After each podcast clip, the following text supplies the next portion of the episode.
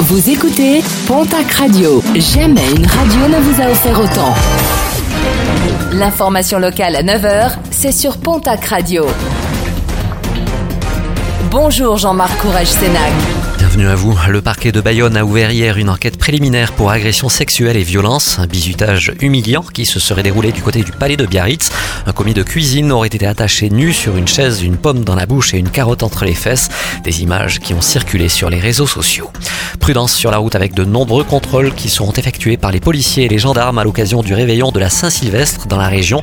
Des réveillons qui peuvent parfois, voire même souvent, être très arrosés. De nombreux contrôles d'alcoolémie sont donc prévus. N'oubliez pas celui qui conduit c'est celui qui ne boit pas. Et si l'un ou l'une de vos amis souhaite prendre le volant, n'hésitez pas à le ou la retenir pour éviter des drames qui viendraient gâcher le nouvel an. Patrouille de police et de gendarmerie renforcée à l'occasion du réveillon de la Saint-Sylvestre dans plusieurs villes et quartiers de la région.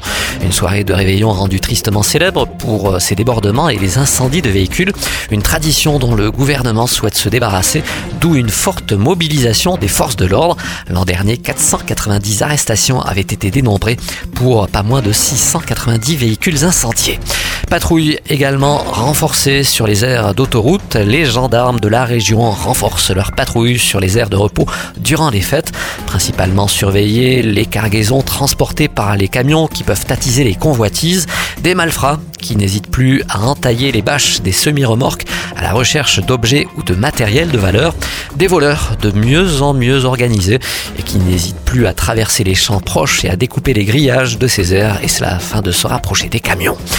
Plusieurs mesures prises par les préfectures pour cette fin d'année et afin d'éviter les traditionnels dérapages du réveillon de la Saint-Sylvestre. Interdiction de vendre, de transporter, de porter et d'utiliser des artifices pyrotechniques.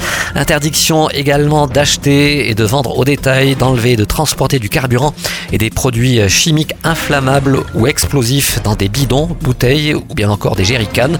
Également proscrit la consommation de boissons alcoolisées dans l'espace public.